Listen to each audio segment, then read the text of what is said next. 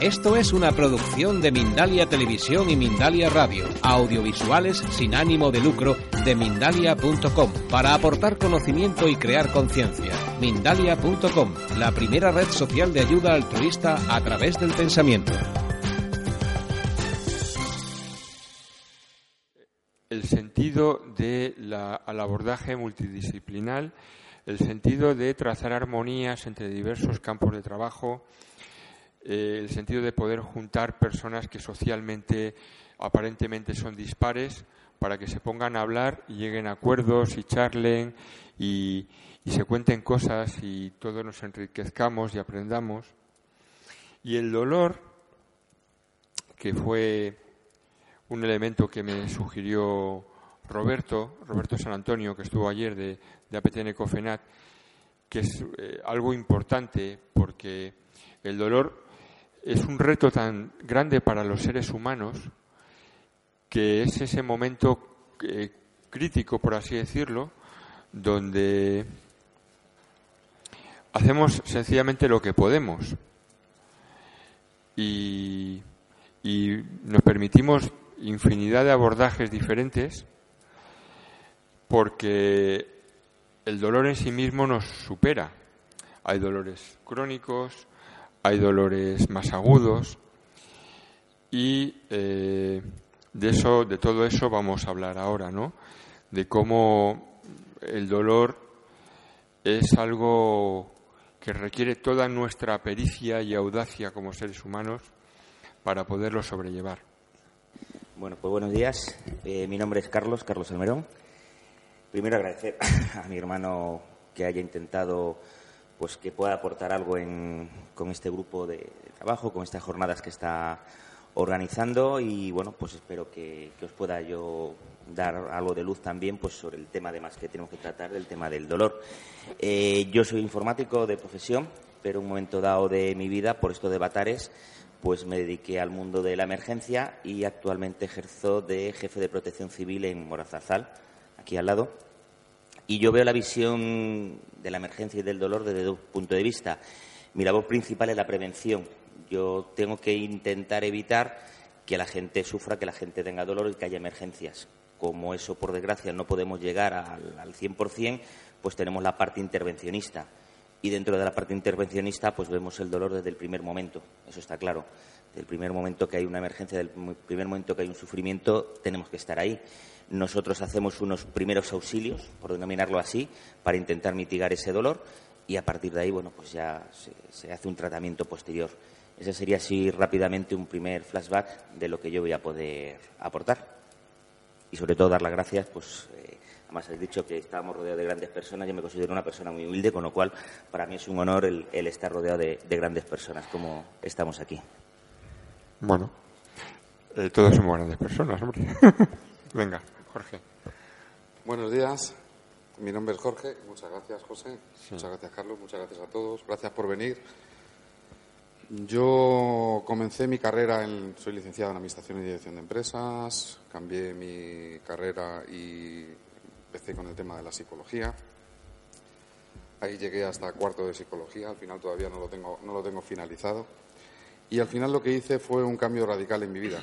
Lo que hice fue mostrarme directamente de estar viajando y de estar trabajando en una multinacional durante, durante veintitantos años, además un puesto de cierta dirección y por ciertos países, pues al final llega un momento determinado en el que cuando sales a las 7 de la mañana de tu casa y vuelves a los viernes a las 11 o las 12 después de estar viajando constantemente y tener tres críos por el camino y llegar tu hijo el mayor con cinco años, casi a punto de llegar a seis años, y venía, me acuerdo que venía de Brasil, y encontrarme en la puerta y decirme, papá, alguna tarde vas a poder jugar conmigo. Ostras, hizo cambiar. Hizo cambiar todo lo que tenía y todo lo que tenía, todo el mapa que yo tenía haciendo, que yo, que yo estaba haciendo. A raíz de ahí lo que hice fue, eh, soy máster y trainer en programación neurolingüística, eh, trabajo para empresas, doy formación a empresas, doy formación en centros de salud, en personal sanitario, me refiero, me refiero a personal profesorado también, en los colegios y en institutos. y me especialicé también en el tema de la, de la hipnosis. trabajo muchísimo el tema de la hipnosis, tanto la hipnosis ericksoniana como la otra hipnosis que os podéis imaginar todos. Entonces, a raíz de ahí, pues obviamente cuando trabajo de terapeuta, soy terapeuta aparte en la Escuela de Salud Candela, que está en Guadalís de la Sierra, es un centro sanitario, y aparte de eso, eh, obviamente pues trabajo hacia empresas y hacia lo que es el mundo empresarial. Cuando trabajamos muchísimo con el tema del dolor y cuando trabajamos en función de el cómo podemos evitar ese dolor, eh, lo trabajamos muchísimo a través de lo que es la programación neurolingüística, a través del hipnosis y a través de lo que es la mente. Entonces, entramos en una serie de creencias, transformándolas y creyendo en ellas. Sobre todo lo más importante es el cómo podemos hacer las cosas y siempre con un para qué podemos hacer las cosas porque si nos metemos en el por qué, nos lleva hacia el pasado. Entonces es donde hacemos los cambios conductuales a la hora de las cabezas en todo lo que es en la mente de las personas. Y aunque todos creéis que no, la mente es muy poderosa, enormemente poderosa. Nos creemos a veces que estamos enfermos y nos lo creemos. Nos creemos que estamos sanos y nos lo creemos. Todo depende de nosotros y de cada uno de nosotros. Muchas gracias, gracias a todos y espero aportaros lo máximo posible. Gracias, José. Gracias, José. Y, Marisol. Y gracias a todos por venir e incluso querer escuchar. Eh, yo estoy un poco de refilón, como decía José, iba a haber venido ayer, pero no podía ser. Y del dolor, pues podré hablar también, pues como vivencia y como como terapeuta y como profesora de yoga, que es lo que soy ahora mismo, de, proceso mío, inicié como cocinera, procedí como eh, profesora de sociología y ciencias políticas y acabé como profesora de yoga y de Jinshin Jitsu. Enseño esas dos disciplinas ahora mismo en los pueblos de la zona y lo disfruto muchísimo. Y lo que me metió en estas trayectorias es el dolor Oye, perdona, ¿has sido profesora de Sociología y Ciencias Políticas? Sí, claro. ¿Pero en la universidad? Pero fuera de este país, porque en este país las cosas están, como sabéis, ¿Ah, muy difíciles. sí, en Estados Unidos, en ¿Ah, Texas, sí? Ah. Bueno, y entonces, eh, bueno, ¿alguna pregunta más con eso? No, no, no, no, no, no, no, no, pero incluso allí en, en, la, en la Universidad de Ciencias Políticas ya me metí a estudiar el tema de mi doctorado era las eh, medicinas que antes se llamaban complementarias. Sí. no, antes se llamaban alternativas, y las pasamos a llamar en aquel entonces complementarias. Pasaron una época de suplementarias y luego pasó a ser complementarias, ¿no? Y ahí estudiamos cómo estas medicinas alternativas que, antes no lo eran, que antes convivían todas hasta el 1920 con el informe Flexner en Estados Unidos. Todas estas mm, aparentemente alternativas estaban conviviendo y luego en esa época se quiso unificar la forma alopática de acercarnos al conocimiento eh, y más científica, entre comillas lo de científico, al conocimiento del cuerpo humano y entonces para hacer como una unificación, una normalización de la aproximación a la medicina, pues se borraron en el camino, yo creo que más sin querer que queriendo, otras posibles disciplinas que eran igual de interesantes y que aportaban muchísimo, ¿no? Y bueno, yo creo que ahora está volviendo a reunirse todo, ¿no? Y creo que aquí se va a mostrar que parte de lo que está sucediendo ahora es que se está volviendo a converger. Y respecto del dolor, decir eso, que lo que me metió en el yoga y en el Jin Jitsu fue el dolor. Yo tenía una hernia entre la cuarta y quinta vértebras lumbares eh, desde los 16 años por un accidente de coche y, me mandaban a operar. Y no, no me operé. Eh, podía haberme operado, ¿no? Luego tiene efectos colaterales el no haberse operado. Eh, en parte son pues el haber conocido estas disciplinas tan mágicas y tan mágicas. y aquí estoy, ya os contaré más. Gracias. Hola, gracias a todos, a ti por invitarme y a vosotros por venir. Eh, yo empecé la carrera de medicina de jovencita, luego la dejé, estuve 13 años en otras cosas y cuando volví mm, me costó mucho, porque ya tenía cuatro hijas, tenía que trabajar, tenía, en fin. Y cuando llego a sexto de medicina, después de haber pasado tanto, cuando estudias la insuficiencia renal aguda, que cuando llega casi no avisa y cuando llega luego hay tres soluciones, ninguna buena, diálisis, trasplante, muerte. Y cuando estudias qué puede producir insuficiencia renal y te ves la lista de medicamentos que estamos utilizando cada día, dije, Dios mío, esto yo no puedo estar en esto. Y quise dejar la carrera. Menos mal que una amiga me dijo, estás loca con lo que te ha costado llegar aquí, ¿cómo vas a dejar la carrera? Estabas en sexto. En sexto. Mm. Y bueno, le hice caso. Ya encontrarás algo que no utilice química. Y así hice. En cuanto acabé me puse a buscar, a buscar. Y empecé por la terapia neural, que trabaja mucho el dolor y sobre todo tiene mucho, da mucha importancia a las cicatrices. El micro. Como campos de interferencia que pueden producir dolor y patología a distancia luego encontré la kinesiología y luego encontré al doctor Eduardo Alfonso. No sé si os... Sí, mucho. Yo tenía un libro suyo que venía con su foto, con aquellas barbas. Yo creía que el señor se había muerto, porque parecía del siglo XIX. Entonces estoy en, haciendo prácticas de ginecología y me dice la comadrona, uy, este es el médico de mis niños. Digo, ¿pero que este señor vive? dice, sí, en la calle Rosales, en el Paseo Rosales. Entonces me fui a verle al día siguiente y le conté mis experiencias y me dijo, no te preocupes, que tenemos un congreso de médicos naturistas la semana que viene, tú te vienes conmigo y vas a ver cómo te metes en este mundo y se te acaban los problemas. Y a partir de ahí empecé a hacer todos eh, los cursos de los médicos naturistas y la kinesiología y la osteopatía tibetana y, y bueno, pues siempre he ido buscando. Entonces ahora mismo hago pues, una mezcla de todo lo que he aprendido de cada técnica que aprendo o cada método, hay cosas con las que estoy totalmente de acuerdo, que son las que hago, y hay cosas con las que no. Eso lo voy dejando. Yo solo hago las cosas que me creo, que me funcionan y que me resultan fáciles. Cuando a mí una cosa me resulta muy difícil, yo eso no lo intento. Creo que cada uno tenemos unas capacidades y que nos debemos guiar de eso que nos resulta facilito y nos sale bien y en eso debemos estar. Y eso es Muy bien. Pues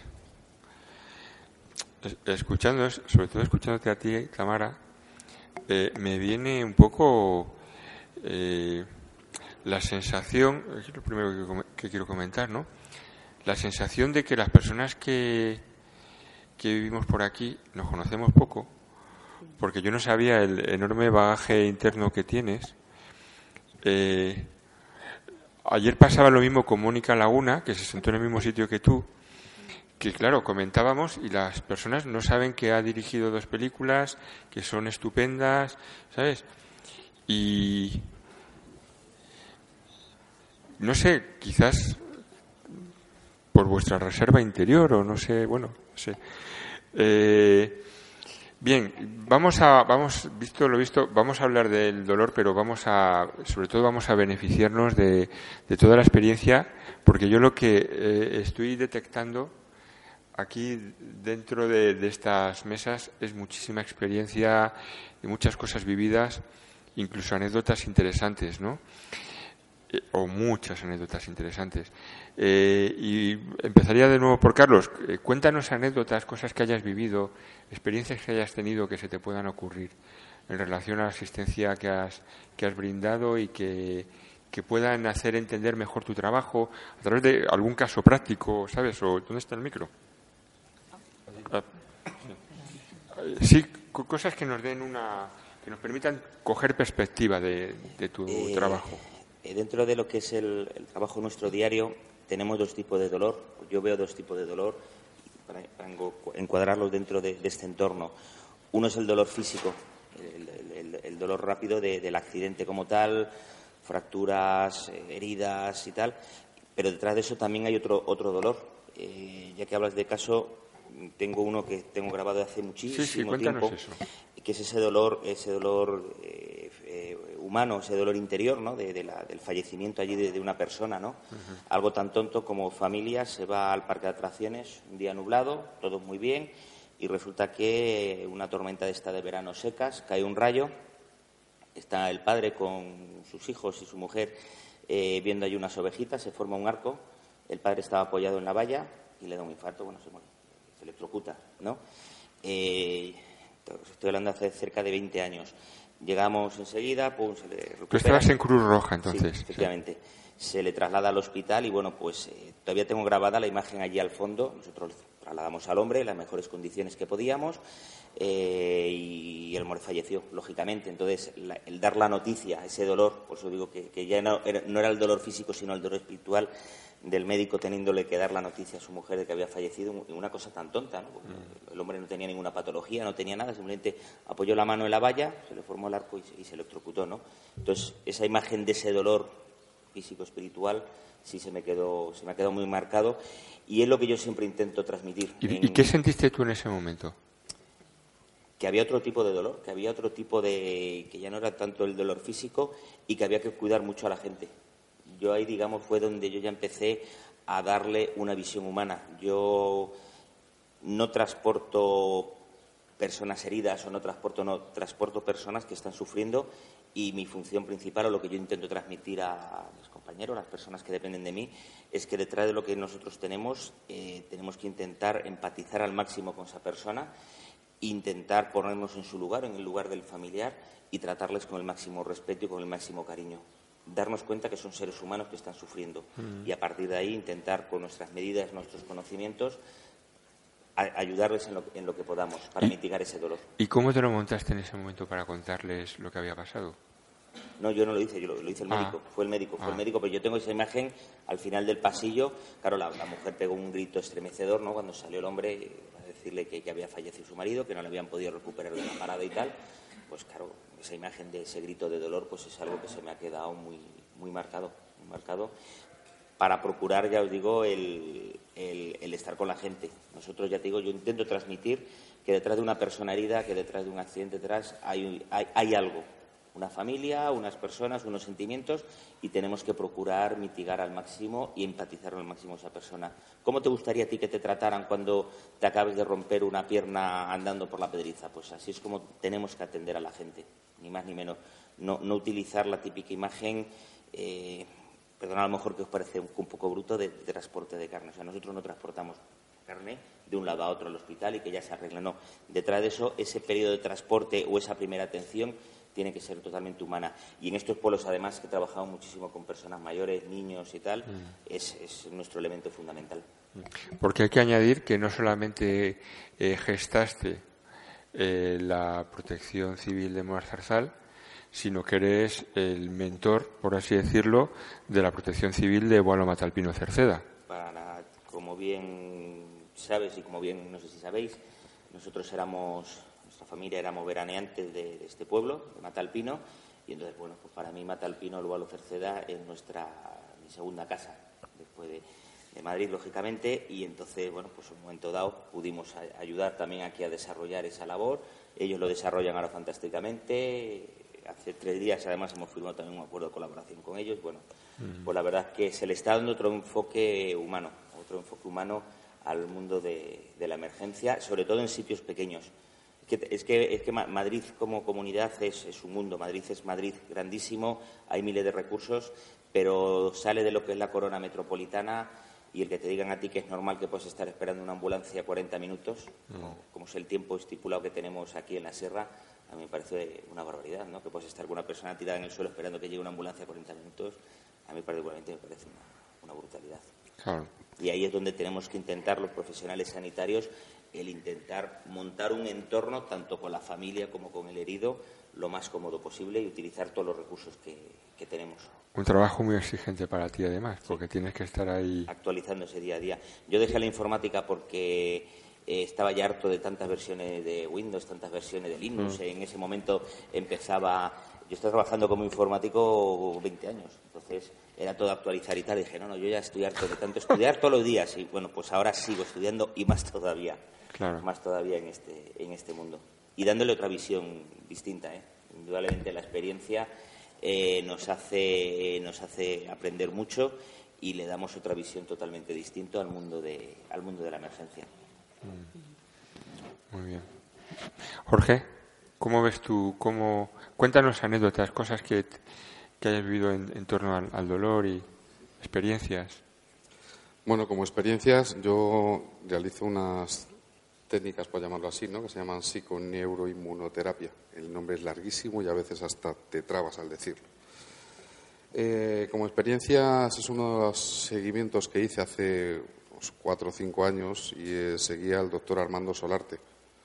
El doctor Armando Solarte es un doctor que vive en Colombia y viene de vez en cuando a España y trabajé con él o estoy haciendo cosas, hago cosas con él en función de, de cómo los dolores como todos los dolores que se gestionan, eh, muchas veces, incluso cuando nosotros nos los producimos, sin contar por esos agentes externos que nos los producen, nos los incrementamos nosotros mismos.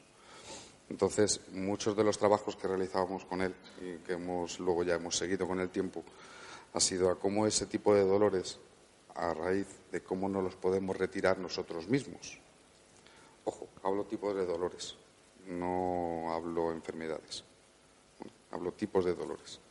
Y en cuanto a esos tipos de dolores, a lo mejor con unas pequeñas nociones de, de que tengamos cada uno de nosotros, como en la misma colocación, por ejemplo, de las fastias, y teniendo aquí una doctora, a veces nos hemos, nos hemos recolocado y al recolocarnos resulta que hemos soltado y hemos evitado ese dolor que vaya más.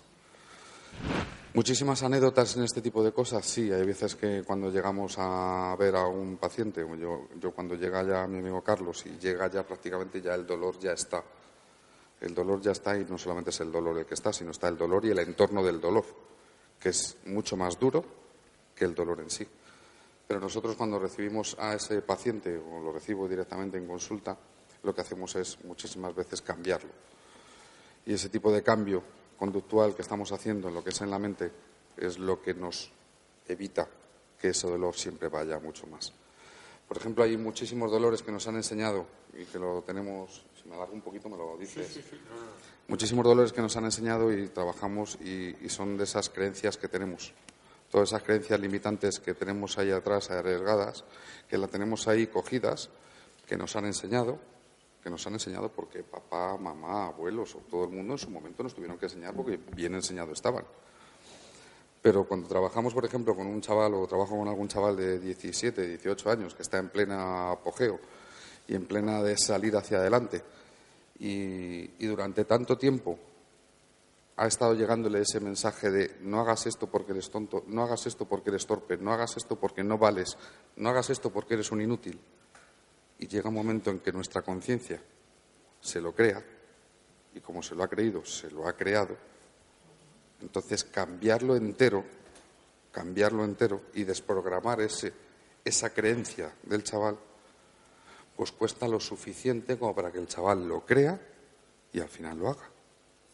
Y donde pasa del no soy capaz porque me han dicho que no era capaz, empezar a pasar al soy capaz y creerse en uno mismo.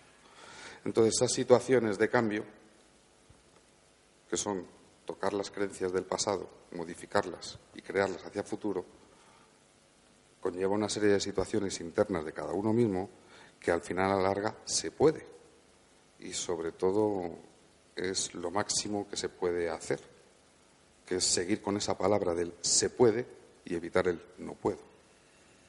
Eso es muchísimas de las cosas de las que movemos sobre todo con la programación neurolingüística, por ejemplo. ¿Mm? Muchas gracias. Tranquilo, tranquilo. Tamara. ¿Cuál era la pregunta? Porque si no voy a empezar a engarzar con lo que han dicho. Sí, que, anécdotas. Que tienes anécdotas. Anécdotas. al hilo, eh, ¿sabes? Al hilo con lo que. Con el yoga, cómo vas trabajando, o con lo que tú quieras, vamos. Mm, experiencias con el dolor. Efectivamente, hay dos formas de dolor, hay muchas formas de dolor. El dolor puede ser inmediato, es como un choque de realidad, sea que sea un dolor brutal como es, que en un momento en el que estás pasando te lo pipa eh, y que has elegido ese día para ir a disfrutar con la familia, te viene justo todo lo contrario. O sea, es que te está viniendo un choque de realidad que te está diciendo, que te parado, confronta el ahora, ahora estás aquí en este instante y no te puedes escapar ni hacia atrás ni hacia adelante, estás en el presente, ahora qué haces con ello. Eh, se me han puesto los pelos de punta, ¿no?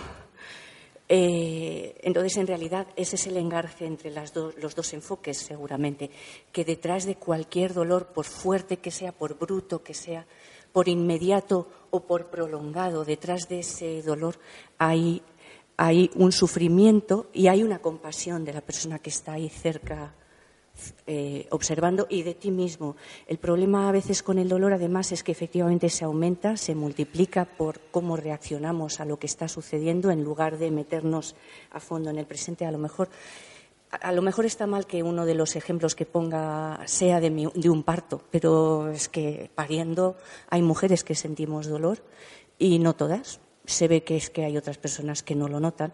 Eh, durante dos de mis partos sentí un dolor bestial, brutal. Yo lo llamaría sobrehumano, no, ni siquiera humano, sobrehumano. ¿Se entiende? Está más allá de la capacidad tuya de aguante y hay gente que pierde la conciencia, ¿no? Ese es un tipo de dolor. Eh, en el tercer parto no sucedió parecido y creo que el cambio que hubo fue una presencia bastante profunda que no se debió a mí. Y ahí es otro tema que yo creo que tenemos que quitarle hierro hoy en día, porque creo que una de las situaciones que se están dando es que como hay tanta eh, información alternativa y tanta capacidad de darnos cuenta de que es la mente la que lo está creando porque lo está creyendo, luego encima me flagelo porque no he sido capaz de salir de ello, ¿no? Eh, y con eso también creo que tenemos que romper. Entonces, eh, ¿qué es lo que sucedió en ese último parto? Yo creo que una presencia brutal en el dolor mismo, que me hizo meterme en una especie de trance, lo llamaría, que seguramente fue una toma de conciencia, que te toca o no te toca, y que una de las cosas que veo dificilísimas cuando estás viendo a alguien sufrir es ser empático lo suficiente. Es decir, eh, y por eso no siempre sabemos ayudar, porque a veces no estás capacitado para creerte el poderoso dolor que está teniendo otra persona, sea en lo físico, en lo mental, en lo espiritual o en lo emocional, me da igual. Y como no te lo crees, no le puedes acompañar. Y esa es la parte que yo veo más difícil en el acompañamiento del dolor. Y luego hay otra cosa. Eh, decía Buda, yo no lo dije, eh, que los dos elementos que generan el sufrimiento en el humano eh, son el apego y la aversión, raga y duesa.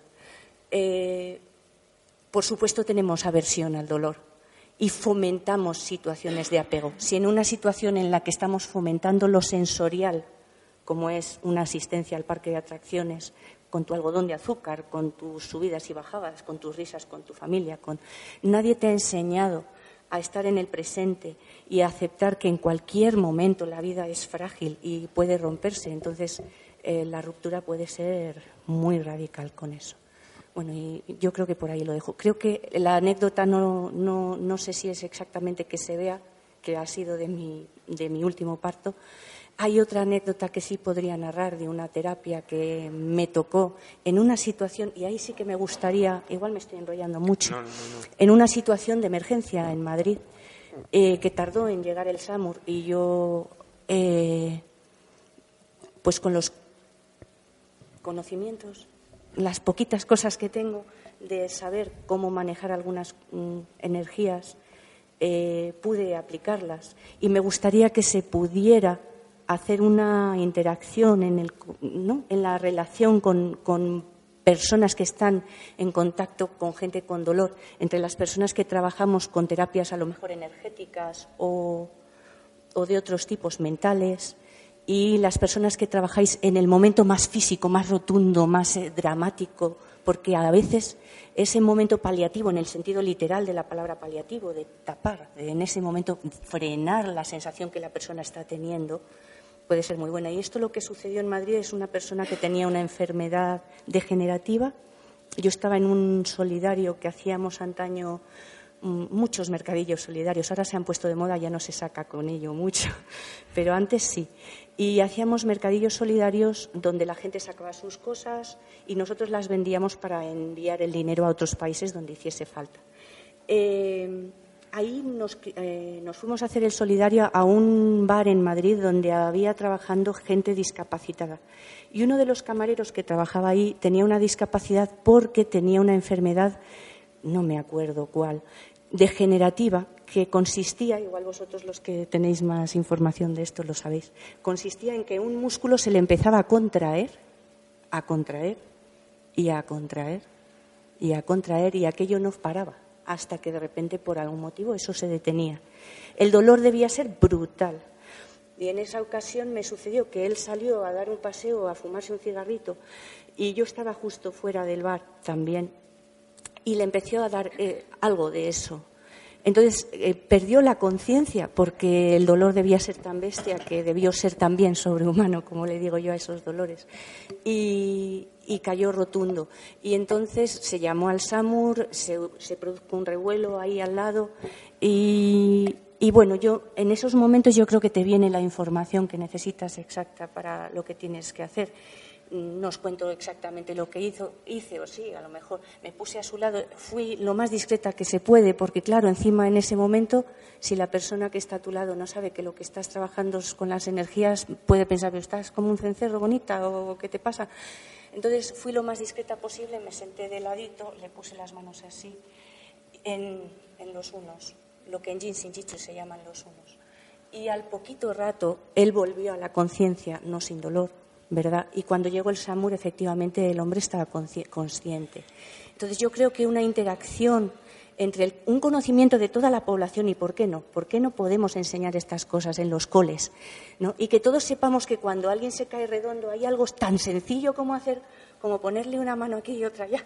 Y a lo mejor toca que el universo diga que la cosa se queda como estaba, pero a lo mejor toca que esa persona, gracias a eso, pues está, tiene otra oportunidad. Y eso os cuento.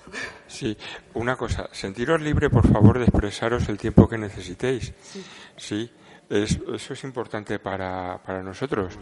Eh, el tiempo de duración de un ponente puede durar de, una hora y pico que ha estado José María, porque llevaba dentro mucha, mucha. Lo importante es que os sintáis libre y que os expreséis con, con libertad, ¿no? Y te quería preguntar una cosa. ¿Tú has trabajado eh, técnicas de sanación a distancia o algo por el estilo? A distancia no he solido trabajar, excepto que cuando practicas, ¿verdad?, meditación, una de las prácticas es enviar la energía mm. Que te queda positiva a todos los seres que la puedan necesitar, pero no pues, pues de forma directa.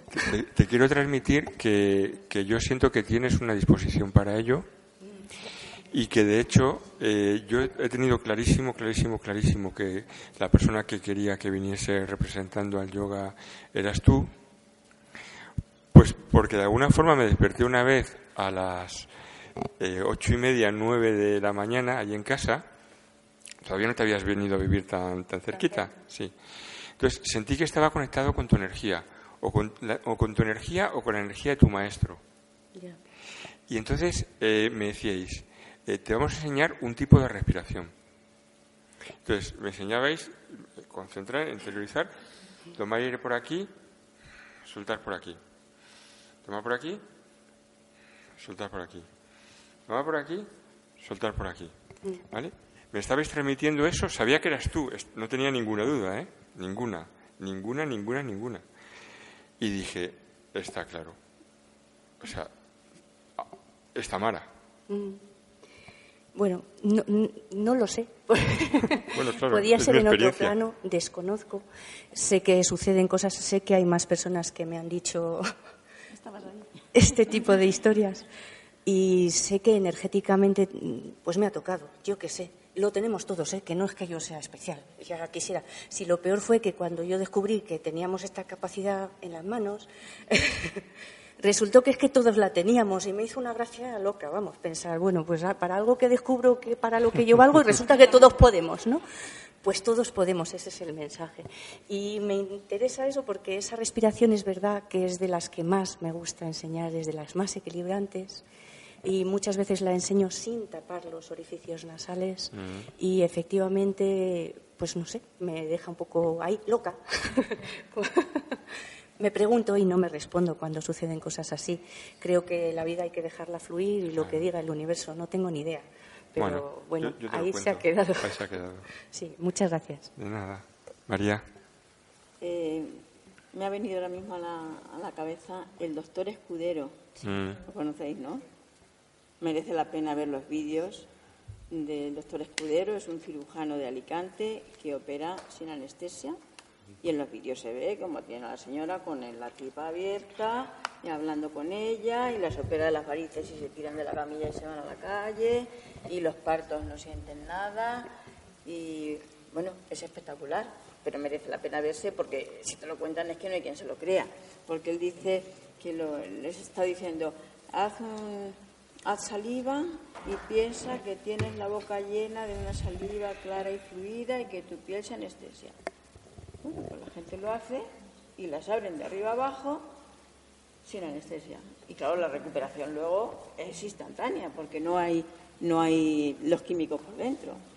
Entonces, eso merece la pena verse. Yo lo vi hace poco y yo no he ido a hacer cursos con él, pero conozco amigas que lo han hecho y, ya se sacan las muelas sin anestesia y se lo trabajan perfectamente. Entonces yo, en cuanto al dolor, de mi experiencia, que he tenido la suerte de no tener mucha personal, pero el año pasado se me rompió la muñeca y ahí me di cuenta de varias cosas que yo lo he trabajado con los pacientes, pero no lo había vivido. Y es que cuando tú tienes un punto débil, sea una rotura, o sea una patología, o sea un tumor, lo que sea, el punto débil es el que se lleva todo. Es como cuando te cortas y dices, pero ¿por qué se me engancha aquí? Cualquier cosa, si está aquí dentro y no tiene por qué engancharse. Pues el punto débil era la, rotura del hueso y yo me daba cuenta que si no me dolía y de pronto comía un poquito de chocolate, automáticamente me dolía. Yo todo lo, hago testando, test kinesiológico, de pulso, el que sea, y me testaba a ver qué hay ahí, y el chocolate no había llegado al estómago, pero a mí ya me dolía el chocolate en, la, en el hueso. Cuando había un paciente que venía con cualquier problema, en cuanto entraba, yo normalmente cuando vienen enseguida noto qué es lo que pasa.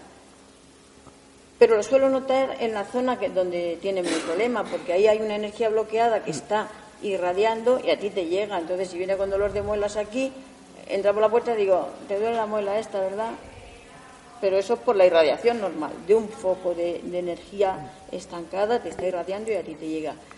Pero cuando tienes una zona muy débil, todo te llega a la zona débil, ya sea el chocolate, ya sea la rabieta del vecino o lo que sea, o la radiación del, móvil o del wifi o de lo que sea.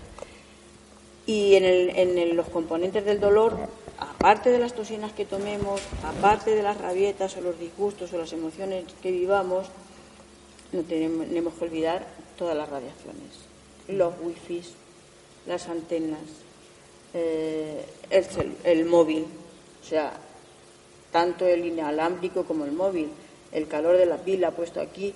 Esta semana ha habido un curso de, sobre los campos electromagnéticos y sus efectos en la Real Academia de Medicina. Este. Ese. Sí. Yo estuve allí. Y entonces, bueno, han presentado estudios clarísimos de los tumores cerebrales que producen los móviles. Entonces, que tengamos a los niños de 8 y 10 años jugando con el móvil, oyendo el móvil, o sea, siempre lo más lejos posible, con auriculares para hablar, eh, a distancia, apagar los wifi siempre por la noche, porque si yo entiendo el ordenador y me sale, en mi casa me sale mi, mi wifi el de la vecina, pero cuando trabajo en Madrid en el Instituto Homeopático, enciendo el ordenador y me salen 40 wifis. La gente que duerme, si mi ordenador capta 40 wifi, ¿me creo yo que mi cerebro no lo capta? Pues igual manera. Entonces, por favor, vamos a, apagar todos los wifis. Eh, se habló también de los, de los contadores estos inteligentes que están instalando, que a mí ya me lo han instalado, y llamé para que me lo quitaran y dijeron que de ninguna manera, que por ley este año tienen que estar todos puestos, y eso irradia una barbaridad. Entonces, siempre que tengamos en cuenta esto, que nos alejemos lo más posible y hagamos terapias de drenar y eliminar todas esas radiaciones. Eh, se habló de cosas muy interesantes ahí realmente. Las energías telúricas, las líneas de Harman. Siempre que hay un dolor, habrá lo que sea, pero además hay bloqueo de energías. Y esas energías pueden ser emocionales, telúricas, cósmicas, radiaciones de todo tipo, las líneas de Harman. Entonces, siempre, cualquier técnica que haga circular las energías va a mejorar los, los, la sensación de dolor. Hace poco me dice un paciente, mm, ahora me quiero lo que tú haces. no me digas que lo que es ahora si viniendo ocho años. Dice, hombre, pero no me lo creía. Yo venía, pero no me lo creía. Digo, ¿era porque te lo crees? Dice, porque estoy de albañiles, me descargaron un pale de cemento y al descargarlo me cayó en el dedo gordo. Eran mil kilos el pale de cemento, me imagino. Dice, rápidamente empecé a hacer el ejercicio que tú me enseñas y se me fue el dolor. Y creí que no había pasado nada, pero fui al médico y tenía el dedo roto. Entonces, podemos hacer cosas sencillísimas que nos ayuden. Cualquier técnica que sea de mover la energía nos va a ayudar. No digamos ya los baños de agua y sal. Eh, bueno, lo que decía antes, quitan las, las bañeras y ponen duchas. Cuando la terapia más antigua, los romanos, los egipcios, los árabes, bañeras. No hace falta pagar en un balneario porque tú puedes tener en tu casa y si no tienes bañera, por lo menos el cubito. El cubito hasta las rodillas casi, de agua y sal, bien cargadito de sal, como si fuera el mar. Yo siempre digo, pruébalo y si está como el mar ya vale. Y eso, todos los canales de acupuntura bajan que de la cabeza y de la espalda, salen por los pies. Si tú calientas estos canales y tiras con la sal, vas a descargar cabeza y espalda y vas a mejorar un montón de cosas. Y otra cosa buenísima para el dolor es el aceite de ricino. Un algodón con aceite de ricino en la zona dolorosa, mano de santo. Entonces nos podemos ahorrar mucha medicación que, como os he dicho antes, todo eso fácilmente puede producir insuficiencia renal o patología en el hígado. Entonces vamos a tirar siempre de lo más sencillo y cuando ya no, sea, no haya más remedio, pues a lo mejor hay que operarse, pero eso es lo último. O tomar un medicamento fuerte. El que no le queda más remedio y está acostumbrado a eso, que piense en otra posibilidad. Porque cuando yo me, me rompí la muñeca, lo que también me di cuenta mucho es la memoria que te queda del dolor. Entonces, está esa memoria y a veces dices, uy, si me está... Y analizas y testas y limpias y dices, pero si era solo la memoria, no era la realidad de este momento. Si hace siete meses, si ya no me puede doler. Entonces, valorar todos esos factores, que siempre son muchos, nunca es una sola causa la que produce algo. Siempre va a estar implicado un montón de factores. Pero merece la pena podemos ahorrarnos muchos dolores, que además es tan agotador el dolor y tan incapacitante y tan... que merece la pena profundizar en eso. ¿Puedo contar algo? Claro. Yo quería contar una experiencia de dolor que viví cuando tenía ocho años. Eh, me rompí un brazo, cubito y radio, completamente rotos. Fui al hospital y me dijeron que me tenían que dormir para colocarme los huesos. Y yo tenía ocho años y me dijo el médico, mira ese niño de ahí que le acabamos de colocar un hueso, mira qué bien está. Entonces yo le miré y como se estaba despertando de la anestesia, estaba el niño pues como si estuviera medio groggy. Y yo como ocho años dije, no, ese niño no está bien, ese niño parece que se está muriendo. Está... Entonces le dije yo a los médicos, no, no, yo no quiero anestesia. Me dijeron, no, no, pero no te podemos colocar el brazo a lo vivo. Sí, sí, yo lo quiero a lo vivo. Entonces llegó el médico y dijo, bueno, pues vamos a colocártelo a lo vivo. Me cogieron el brazo y me, dijo el médico, vas a notar un dolor muy intenso, muy intenso. lo mismo hasta pierdes el conocimiento, pero es muy rápido. En el momento que se ha colocado, el dolor remite. Pues me cogieron mi brazo derecho y me lo colocaron a lo vivo. Fue un dolor que no he tenido en mi vida desde de los partos, pero para mí será más intenso que parido dos veces. Pero será tu parto, ¿no? Claro, no, pero uno, uno fue muy largo y también muy complicado. Pero ese dolor fue en un instante muy, muy pequeño, muy corto, pero súper intenso. Colocó el brazo, ya remitió y bueno, pues fue una experiencia de colocarte un hueso a lo vivo y notar un dolor potente. ¿Y tú gritaste? No me dio tiempo ni a gritar, ni reaccioné, o sea, no me dio tiempo a mm. expresarme. O sea, mm. me quedé, como decía José María antes, sin respiración ahí. Y sentí ese dolor y luego ya respiré, pero ni grité. Luego sí me felicitaron, me dieron regalos los médicos, porque con ocho años me habían colocado un hueso a lo vivo, pero lo preferí. En cuanto a los dolores de parto, que yo he tenido cuatro. Yo el primer parto como novata, En cuanto sentí algo raro, dije, me voy a ver qué es esto.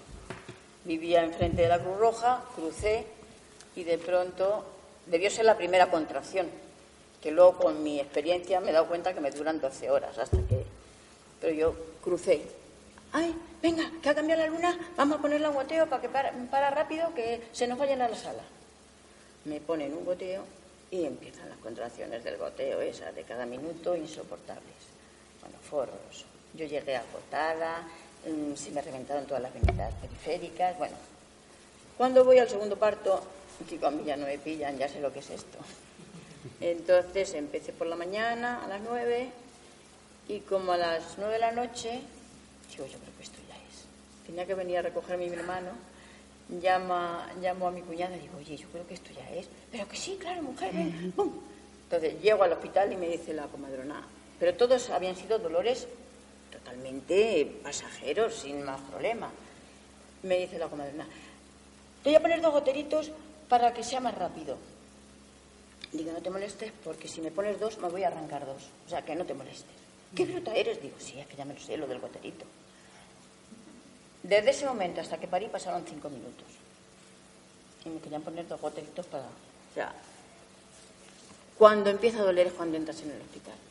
En cuanto te empiezan a explorar y empiezas allí con ese ambiente de miedo y de susto, si tú te quedas en tu casita hasta el momento justo, yo es que no recuerdo dolor de ese parto.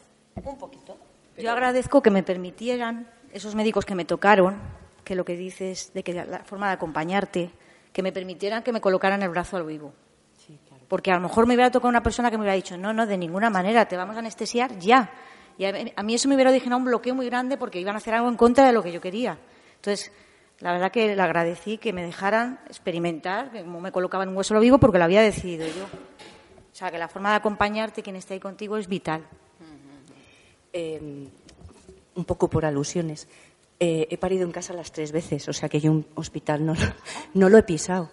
Eh, creo que te toca o no te toca por posición pélvica, por, un, por tono muscular, por cómo están los flujos energéticos en ese momento, por cómo te estás tomando la vida, por cómo te has alimentado, por quién es tu madre y tu padre, por herencia energética y energenética, la llamo yo ahora. En fin, un montón de cosas que te toca. Y tenemos la creencia y la costumbre, y no lo digo por nadie que esté aquí, pero que sí que nos pasa, nos pasa el creer saber lo que ha vivido el otro y no lo sabemos. La cuestión con el dolor es que no podemos saber el nivel de dolor que ha vivido otro. No lo podemos saber. Y nos creemos poner en su lugar en el momento en el que a lo mejor esa persona es que está desbordadísima por ese dolor. Y como hemos tenido una experiencia parecida, nos creemos que sí, que efectivamente la hemos podido, pero hasta que no, es que no, no somos la misma persona, no tenemos las mismas experiencias de vida.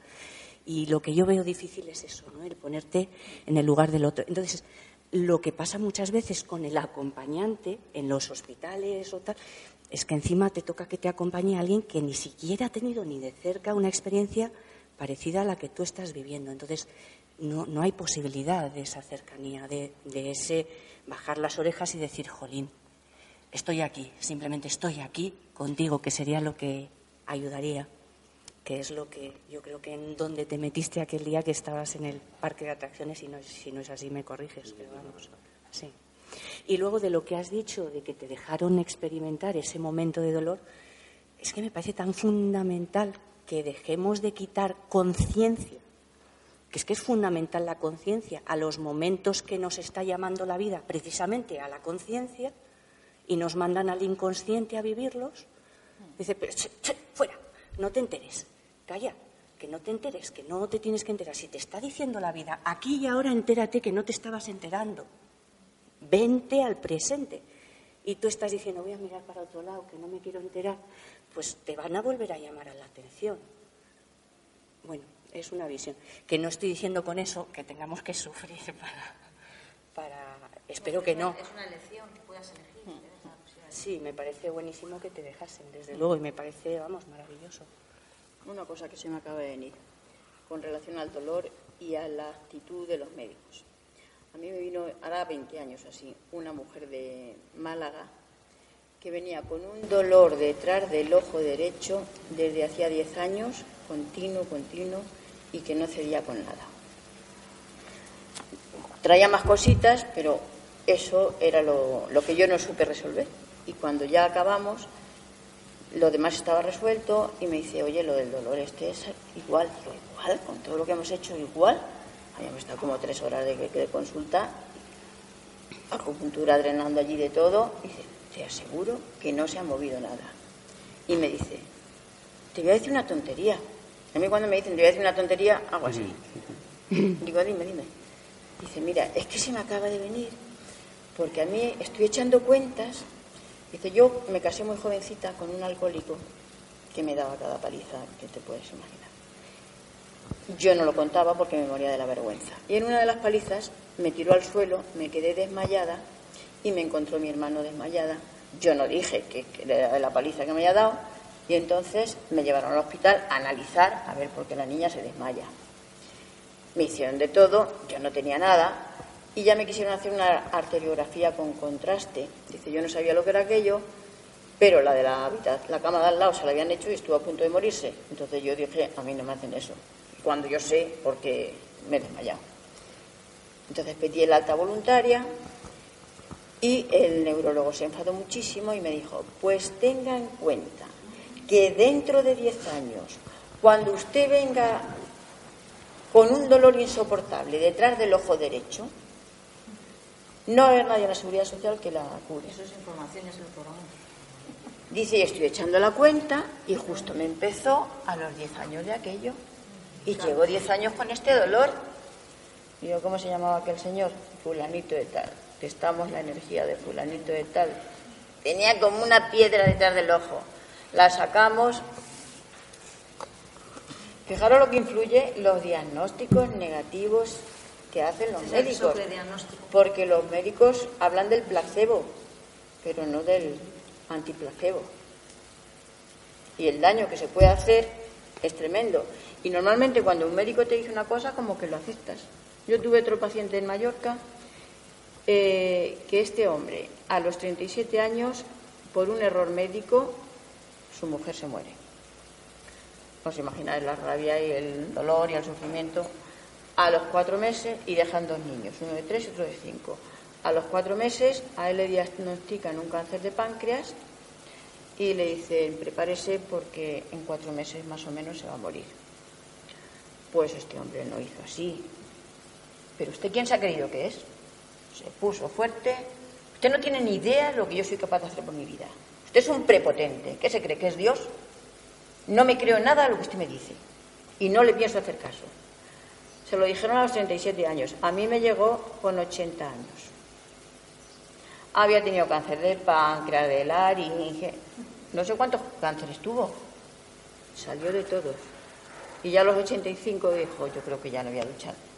No voy a luchar más porque mis hijos ya están criados, yo ya estoy muy mayor, me muero tranquilo. Y se murió, creo que de otro cáncer, pero por lo menos superó cinco cánceres. Normalmente la gente no hace eso normalmente la gente se encoge y acepta. Tuve otra paciente que me vino que a los nueve, años la diagnostican un cáncer de ovario y me cuenta que cuando estaba detrás del biombo vistiéndose, oye al médico que le dice a su mamá, mm, prepárese que esta niña se va a morir antes de nueve meses. Y que ella lo oyó y dijo, ¿yo? Tú sí que te vas a morir antes de nueve meses, porque yo no me voy a morir. A mí me llegó con 45 años. Me hayan pasado bastantes años, desde los nueve. Y por lo visto aquel médico se murió antes de nueve meses.